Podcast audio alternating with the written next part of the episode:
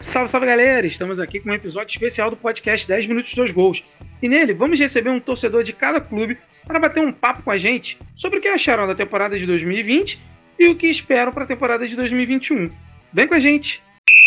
Autoriza o ar! E, e olha a virada, Gabriel! Incrível! Incrível! O Vasco dominou a bola, botou no terreno, partiu, bateu! Manda essa mão criado do Tomás! Partiu, louco, Abreu! Bateu! Você é uma vergonha! Vergonha! O Campeonato Carioca tem que acabar! Acaba, Carioca! Na diagonal, Vila cobrança de escanteio. É hora de marcar! É agora ou nunca! Caminhou, partiu, bateu, bateu! Nós vamos brincar no Campeonato Brasileiro. Cinco. É uma merda, merda. Esse juiz é uma merda. Vocês me desculpem, mas ele pipocou. Ele é um bananão. Eles estão deixando a gente sonhar! Atenção que vai começar agora o podcast 10 Minutos 2 Gols! Fala galera, 10 minutos, 2 gols. Estamos aqui para um episódio especial para falar das expectativas do Flamengo para 2021. Para isso, aqui com um convidado ilustre, um morenaço, Felipe Rodrigues. Dá teu oi para a galera aí, Felipe.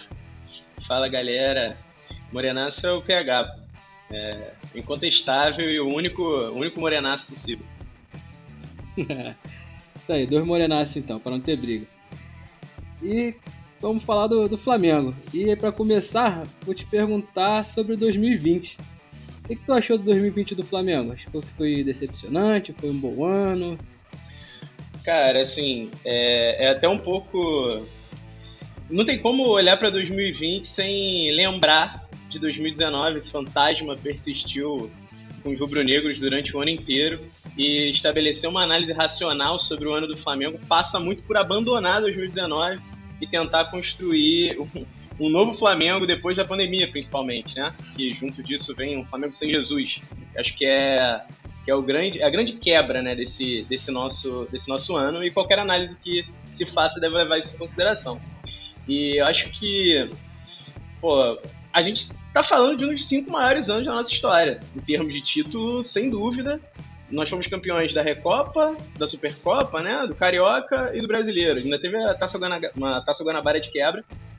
E, de maneira geral, as expectativas eram ainda maiores. Acredito que o fato do Flamengo ter sido eliminado muito precocemente, tanto na Copa do Brasil, por mais que tenha sido eliminado pelo São Paulo, a maneira como foi, foi bem assustadora, pensando pô, no sacode que eles deram na gente lá no Morumbi. Mas na Libertadores, da mesma maneira, ninguém esperava cair nas oitavas. Acho que o Flamengo tinha time, com certeza, para ir até a final. É, e quem dirá ser campeão, acho que a gente viu a qualidade dos jogos. E ser eliminado nas oitavas foi um tanto quanto decepcionante. Eu acho que todas as avaliações sobre o Flamengo pairam muito sobre isso. E as pessoas, inclusive, têm dado um peso maior para esses reveses do que de fato para o ano vitorioso que foi. Acho que até a própria construção do Campeonato Brasileiro, cheia de percalços, né? Acho que o PH sabe. É, durante algum tempo fui um grande defensor da, do Dome e acho que pelo menos ali até aqueles três jogos do Rogério, né? Aquele, aquela sequência Fortaleza, Fluminense e Ceará, isso ficou ainda mais evidente. Naquele momento, eu sinceramente achei que, que o Rogério fosse cair. Não era a favor da demissão, mas achei que não fosse que a diretoria não fosse conseguir segurar a onda. Mas aparentemente ele conseguiu que o Domi não conseguiu, que foi amarrar o grupo. Né? Amarrar o grupo, o grupo confiar nele, confiar nas ideias, confiar nos métodos. Há quem diga que o Rogério Senna nunca repetiu um treino.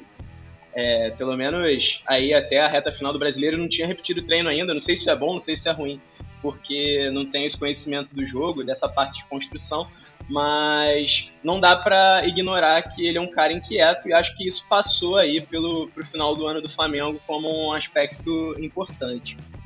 E aí junto disso, pô, a figura do Gabigol nesse 2020, nessa reta final e o quanto a gente precisa, né, do espírito dele em campo e como isso foi prejudicial também no período do homem, principalmente naquela naquela continuidade ali do Covid, aquela época que a gente foi acometido por vários problemas de lesões, convocações, Covid e, e por aí vai. Fora a questão, não tem como ignorar, né, os impactos é, corpóreos e fisiológicos da pandemia nos jogadores, porque a gente nem tem noção dessa dimensão ainda.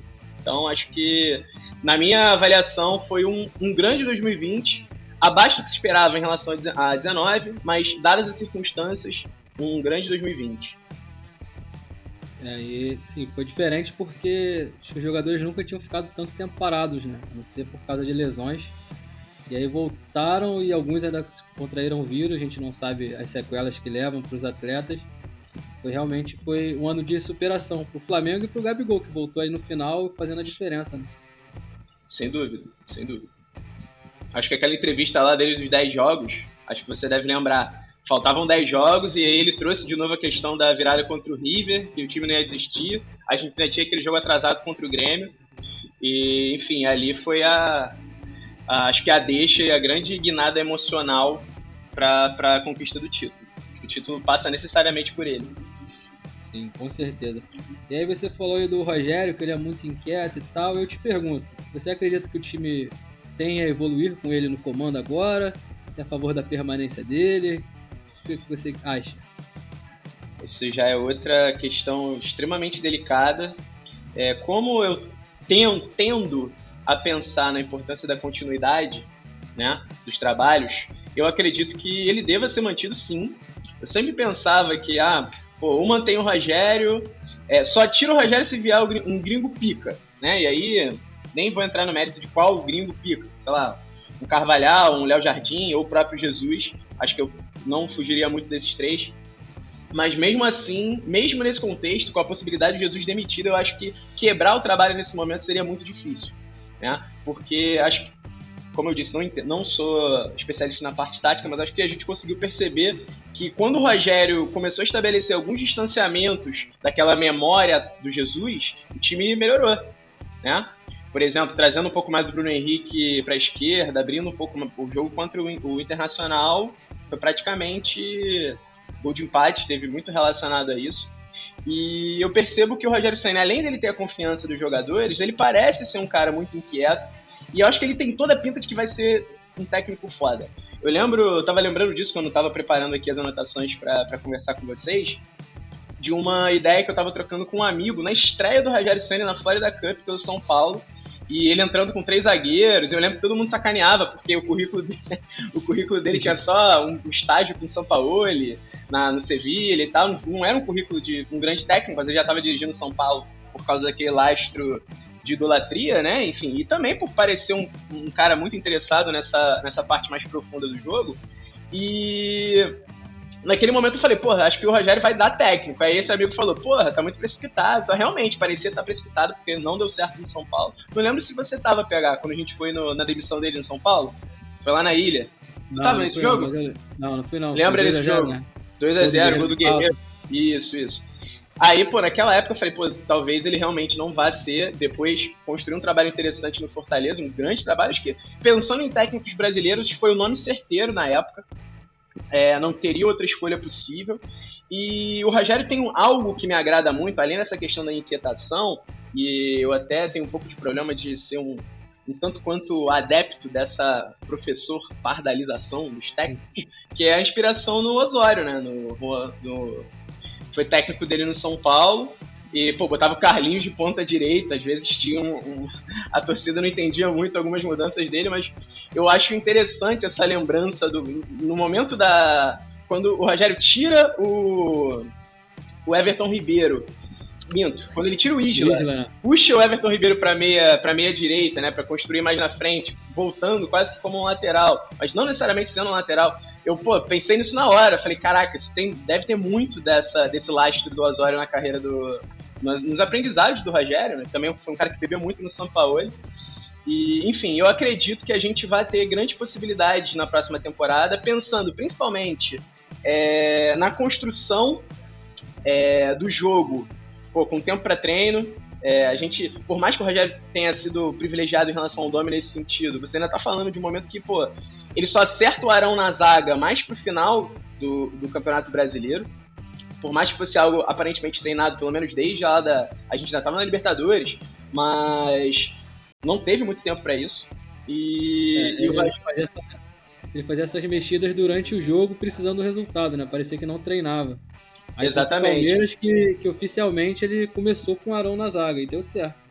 Exatamente. Aquele jogo contra o Ceará desastroso, o Arão na zaga e o Vitinho sendo voltando para aquela imagem, se eu não me engano, tem uma foto que a galera fez, um print, né, do, do vídeo do gol do Ceará, do, gol, do segundo gol. Pô, o Vitinho dando combate na, no bico da área, maluco finalizando. pô, aquilo ali dava uma sensação de, que, de terra arrasada assustadora. Foi naquele momento que eu vi que, para mim, o brasileiro tinha, tinha ido tinha ido por água abaixo.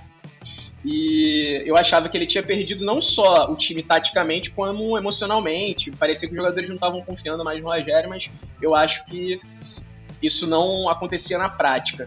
E pensando em 2021, acho que passa muito por isso. A forma como os jogadores confiam no trabalho dele, é, acho que a gente percebe muito isso na figura do Gabigol, que naquele jogo contra o Atlético Paranaense parecia estar puto, mas depois parece que foi mal entendido, enfim, não dá muito bem para saber. E o Rogério, o Rogério parece ter conseguido dar continuidade nessa medida, então eu acredito que a gente vai poder ter um, um 2021 um pouco mais tranquilo e sem oscilar tanto. Por mais que a gente ainda tenha o contexto da, da pandemia, vai ser um ano, espero que seja um ano um pouco mais ameno, que a gente consiga, não digo ser campeão de tudo, porque pensando no nosso calendário e pensando agora, pô, vi que o Flamengo deve ficar sem os selecionáveis durante 13 jogos ano que vem. Em Copa dizer, América, né? Copa América e eliminatórias. Se não me engano, são três ou quatro datas de eliminatórias. Então, é, é assustador você imaginar é, pô, um time que tem a Rascaeta, que tem Isla, que tem possivelmente. O Gabigol nem tanto, mas o Pedro, sobretudo, que é um, um selecionável. Perdendo esses caras por 13 jogos, fora os períodos de treino, é, é assustador. Né, para a continuidade de qualquer trabalho e viabiliza a linearidade de qualquer trabalho, mas Acho que apesar dessa conjuntura, né, e também não é algo que possa ser ignorado, eu acredito que ele vai conseguir fazer um trabalho interessante. E um outro ponto que é importante é a possibilidade de testar Pedro e Gabigol juntos. Ele prometeu que ia fazer isso nesse, nesse período, deveria treinar mais isso. E acho que tendo essa possibilidade também vai ser interessante. Acho que é algo que está todo mundo esperando. É assustador ver o Pedro na reserva. Não pelo time que a gente tem, mas o Pedro é absurdo. Ele é ele joga muito mais bola que um William José, por exemplo, que tá aí jogando a Premier League. É uma diferença absurda. E a gente viu isso muito bem esse ano. É, o cara, quando entrou, que a gente precisou dele ali, ele deu conta do recado. E aí você falou muito aí do, do elenco, que a gente vai ter desfalque, Copa América, eliminatórias. Sim, já vai ser um elenco que, assim, vamos dizer que com carências. Aí mais desfalques. Aí o que, que você acha de que, que a gente pode esperar de contratação? Quem você queria que viesse? Algum nome específico? Rafinha tá aí, né? Será que fecha mesmo? É, parece que tá rolando uma especulação de que rolou um, uma embargada nos termos de, de valores, mas parece que o, o, empresário dele vai se reunir com o Marcos Braz essa semana numa tentativa de reajustar e parece que parece que o Rafinha realmente vem.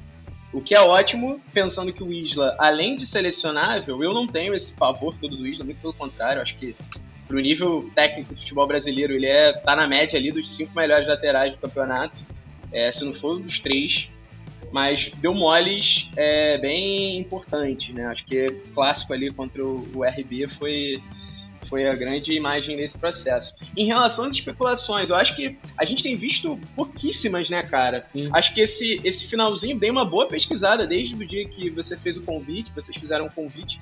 Dei uma boa pesquisada e aparentemente nada muito confiável, assim.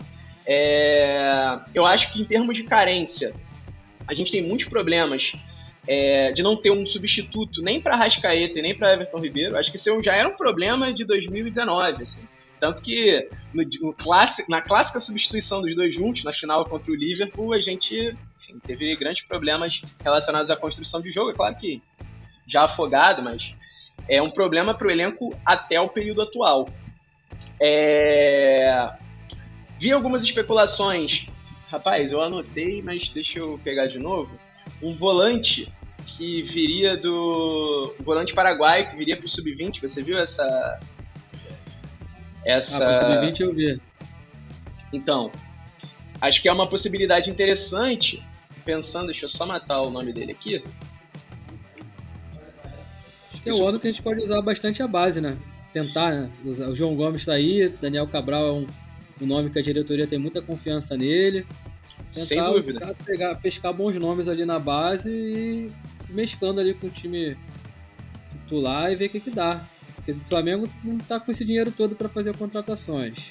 É complicado. Sem dúvida.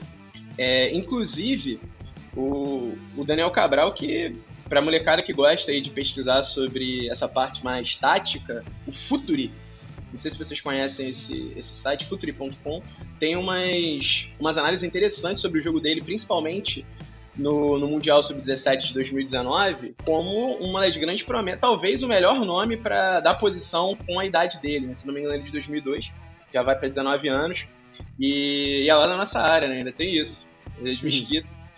E acho que seria interessante pensando no nosso modelo de jogo, principalmente por conta dessa nesse sentido de que Mark joga. Parece que ele não teve muita continuidade nesse ano por conta do físico, além dele ter problemas relacionados à lesão, é, ainda apresentava um modelo corpóreo, né, um pouco abaixo do, do ideal para o jogo profissional, mas acho que o Carioca vai ser um bom laboratório para essa molecada também. Né? Apesar das restrições da FERJ em relação a, a, ter o time titular a partir de determinada rodada, a possibilidade da molecada ir entrando aos poucos e mesclando o profissional com essa molecada parece bem interessante para essa evolução.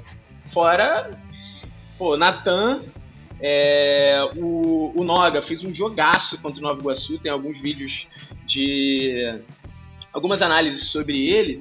Pô, ele fez um jogo de construção incrível e é super alinhado ao que o Rogério gosta. Né? Essa possibilidade de você ter o Arão na zaga, você ter uma, um jogador como o, o Noga, né, que tem essa tem virada de jogo, tem uma saída de qualidade, quebrando linhas, acho que é também interessante de ser observado. A gente olhou muito pro Natan, porque, pô, ele entrou na rabuda no momento que o próprio Noga tava com Covid e deu conta do recado, jogou muito, né? Apesar de algumas falhas. Acho que o único jogo que ele falhou, evidentemente, foi contra o São Paulo, né? No, aquele 4 a 1 no Maracanã. Mas mesmo assim, é, o Noga sempre foi o moleque da base visto como a grande possibilidade da zaga, né? Quem acompanha a base acho que já está um pouco mais. está um pouco mais ambientado a esse nome. E eu acho que seria, seria um, uma grande olhada aí pensando no, no próximo ano. E aí, tirando esse regulamento aí escroto da Ferres que você falou, de ter que usar o time titular e tal, mas você acha que dá para levar o Campeonato Carioca a sério ou é para fazer isso aí mesmo que você falou? É colocar time, é, alguns titulares, base e dando rodagem pra, pra galera ou vamos jogar sério e ganhar? Cara, é, é muito difícil pensar no Campeonato Carioca sem ter uma memória afetiva, né? Acho que pra gente que se acostumou a ganhar Carioca, não tem como olhar o Campeonato Carioca sem pensar numa memória afetiva. A gente se acostumou a ganhar Carioca, em algum momento a gente só ganhava isso, né? Aí teve aquela Copa do Brasil de 2006, depois de 2013, nesse meio, o Brasileiro de 2009, mas o que a gente acostumou foi o Carioca é, que está muito esvaziado nos últimos anos, e acho que a derrocada da Globo é um grande exemplo disso. A galera não faz questão, parece que se não passa na Globo nem acontece. Mas a gente tinha que buscar, tri a gente tem vários, mas eu queria muito um tetra carioca. Então Sim. tem que mesclar, mas tem que usar a molecada, mas a gente, pô, fases finais, e ainda mais agora que vai ser um turno direto da Taça Guanabara, depois fecha as semis, é, é até um pouco mais tranquilo de você ir usando a base, mescla, né?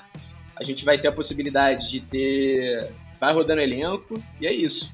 Não tem como. Gostaria muito de buscar esse Tetra Campeonato Carioca que a gente não tem. Acho que a gente chegou num momento de distância para os rivais que é tão absurdo que a gente tem que pensar nesses. Né, nessas. Nesses gadgets aí, nessas coisas a mais que a gente ainda não tem, como por exemplo um Tetra, né? É, eu gostei até do Felipe Luiz falando lá, comemorando o brasileiro 2020, já falando que quer ser campeão carioca no 2021. Ele tá certo, tá aí, tem que ganhar. Sem dúvida. Eu só acho que. Eu só não sei se no caso, por exemplo, não sei como é que tá o calendário, mas se tiver um clássico aí, o Flamengo e Vasco, um jogo importante aí da Libertadores, não sei, não sei como é que tá o calendário do Carioca e da Libertadores. Mas será que poupa os time titular, joga tudo com a base, leva a sério. Eu fico na dúvida. Eu acho que a pressão para ganhar existe, mas eu acho que internamente talvez não faça muita questão. É. Eu acho que o Abel soube fazer isso bem. A gente não tem nem muita referência do Jesus, porque no final ele jogou um carioca sozinho, né? Porque o Libertadores estava parada, o brasileiro estava parado. Quer dizer, não tinha, já não tinha esse descolamento. Mas o Abel, em 2019, ele usava mais reservas, né? Não sei se você lembra. Eu lembro, inclusive, de um Flamengo e Vasco, que foi acho que num sábado de carnaval, não valia muita coisa.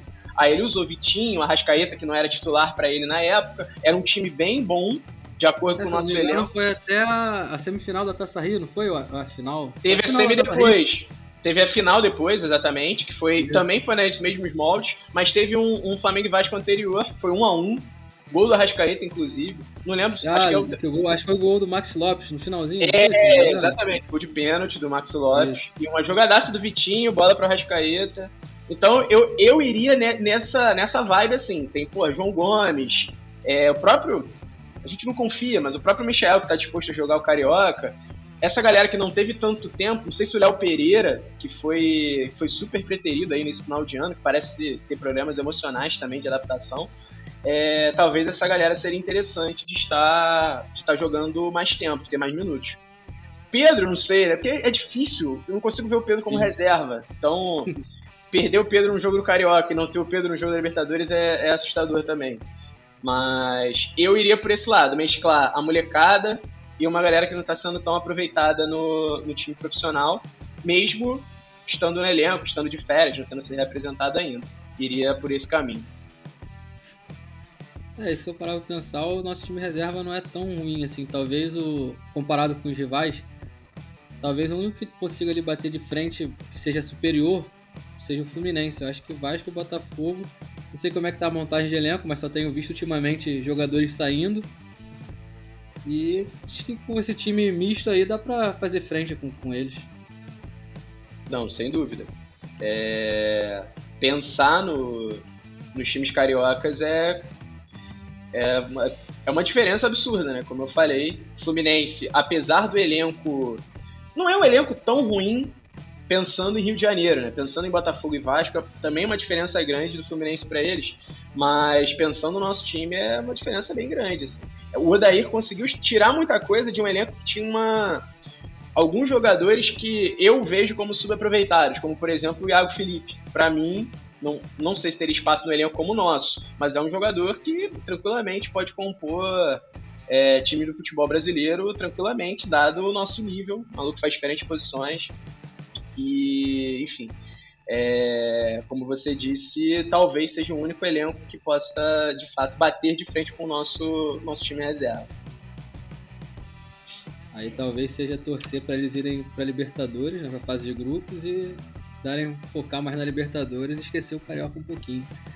É. Aí talvez seja. não poupe alguns jogadores. E aí, o que, que você espera do Flamengo para 2021? É, repetir 2019, fica difícil. É, pelo menos ganhar uma Copa. Tô com saudade da Copa do Brasil, cara. Desde 2013 sem ganhar, fazendo campanhas muito boas. Também, também, também. Acho que a Copa do Brasil foi é aquele torneio que, por mais que a gente não seja um Cruzeiro e um Grêmio, né? Pô, o Flamengo, se não me engano, é o time que mais tem semifinais, um dos que mais tem finais não sei se deve, deve ser um dos três, né? Junto de Grêmio e Cruzeiro. E a gente não, não chega. Né? Acho que a última vez que a gente chegou nas semis foi em 2018, contra o Corinthians do Jair, né? Lembra? Que eles trancaram a gente aqui no Maracanã. Lembro. Era até então, o Barbieri ainda, né? Era, foi o jogo da queda do Barbieri, inclusive, a volta. A eliminação, o Barbieri caiu com a eliminação. Então, é, sempre tento pensar em como a Copa do Brasil realmente tem feito falta e aparentemente ela não faz falta para todo mundo. Acho que a torcida sempre deixa a Copa do Brasil preterida. Não sei se você tem essa impressão recentemente. A galera sim, olha sim. muito para Libertadores brasileiro e esquece da Copa do Brasil, dado o calendário, até um pouco compreensível, né? assustador. Mas esse ano a gente tinha totais condições de ir mais à frente.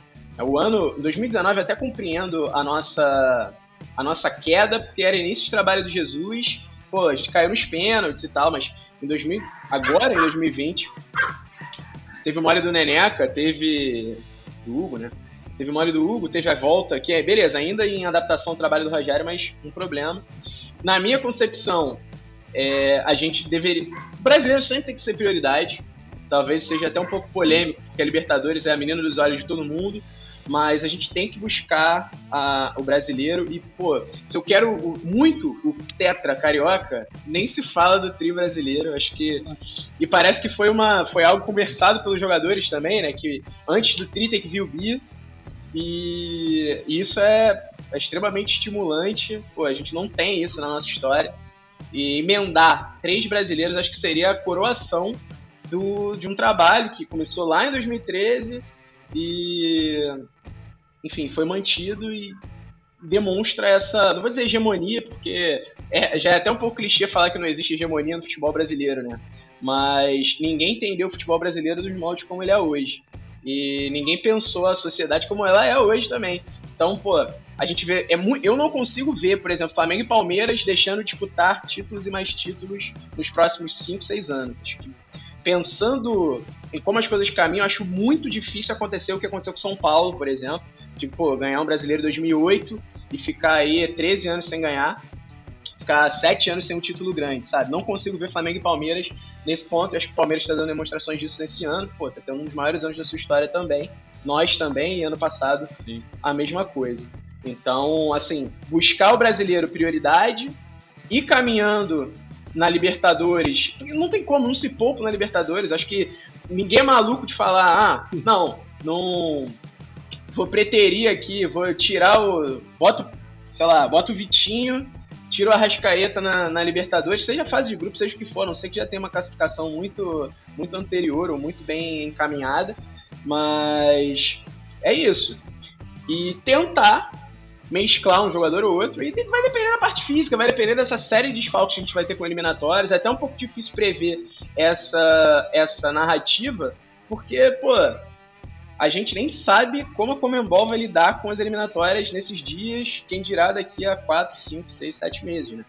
Então é até um pouco difícil pensar nisso. Também tem a questão da Copa América. E aí, como será que vai estar o mundo e a América nesse momento, em termos de contaminação, vacinação, deslocamento? Né? Eu vi que faltava um mês para Euro, mas galera também super uma incógnita em relação a isso. Imagino que não vai ser diferente por aqui.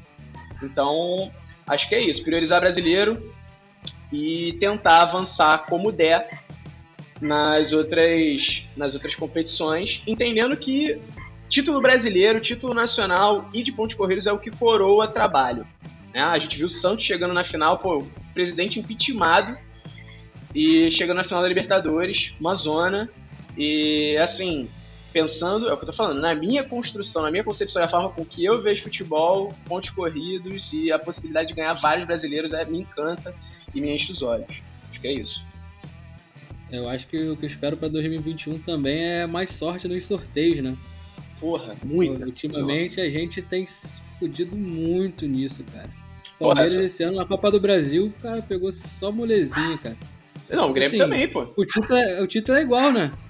O Pegando título é igual, ninguém lembra. Ou fácil. Ninguém lembra que o Palmeiras pegou RB, foi o quê? RB, é... as quartas eu não lembro. Ceará, eu acho. Acho que foi Ceará. Ceará. A Semi, a, é América Mineiro. Pô. Ah, pegou a América Mineiro? Pegou na Semi. Perdeu até. É, empatou em casa, não sei se você lembra. E ah, agora, isso, isso, isso.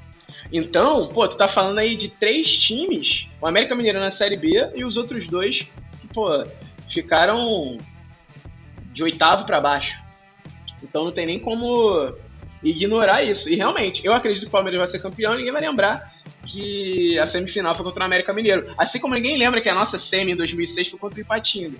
Quem lembra? O Thiago talvez lembre, porque ele tava lá, mas no geral as pessoas não vão lembrar, pô. Lembra do título, afinal contra o Vasco, mas é isso. E na Libertadores é a mesma coisa. Eu não acho que a gente tenha dado azar.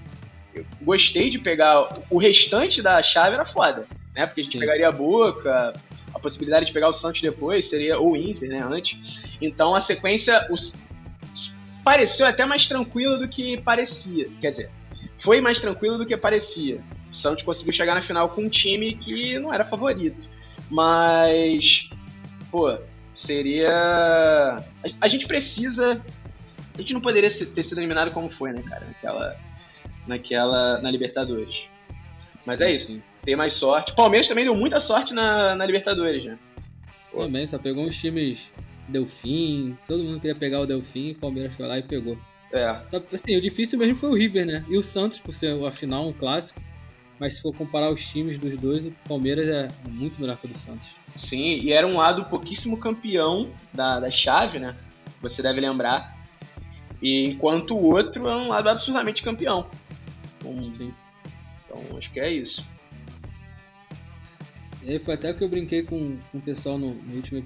Acho que foi no último episódio, um dos episódios. Falei que 2021 vai ser o ano do triplo Flamengo. Que vai ser tri carioca, tri brasileiro e tri da Libertadores. Pô, Seria um nem, sonho? nem, nem. Não consigo nem imaginar. Não, não tenho nem roupa pra comemorar essa, essa, essa possibilidade, assim, sendo bem sincero. Mas seria, porra, tá maluco, tá maluco. Seria maravilhoso. É, e se possível com o público, né, cara? Pra gente dar uma de doido e público com vacina pra gente, sei lá. Tem a especulação de ser. Tava vendo o Léo Bertozzi da ESPN postando que uma forte candidata era a Córdoba na Argentina. E é isso, dá até pro. Rouba o carro do George aí. E aí vai, vai de carro pra Argentina. É uma boa. Mas é isso, cara. E aí, fez as perguntas aí que a gente combinou antes. E é isso, faz teu, teu jabá aí, quer dizer, divulgar alguma parada. Pô, essa coisa de não ser. De não ser, não ter noção nenhuma da área é maneiro por isso, porque eu não tenho nem o que fazer já. no máximo me seguir no Twitter. É isso. E quem tiver aí. Ah não, se bem que já tem o Jorge, geógrafo, no, na, na- no podcast, então tá tranquilo, não precisa de jabá não. Agradeço muito a possibilidade de participar. É, eu quero participar de um perfil, cara, porque eu, eu tenho certeza que eu pô, vou ganhar se eu, se eu tiver. Então o próximo que tiver, por favor, me chame, porque eu sou muito bom. Era muito bom no perfil, no perfil normal e futebol sou melhor ainda, tenho certeza. Esse, esse é o jabá. tá feito. O convite está feito então. Próximo perfil a gente te convida. Porra. Vamos fazer um tipo um, esse que o Jorge fez de zagueiros ruins do Flamengo. Quero ver se Porra. vai lembrar. Não, vamos ver, vamos ver. É isso então. Valeu, Felipe. Brigadão aí. E Valeu, galera. abertas. Pode sempre. Um beijo grande. Tamo junto. Obrigadão, obrigadão mesmo. Valeu.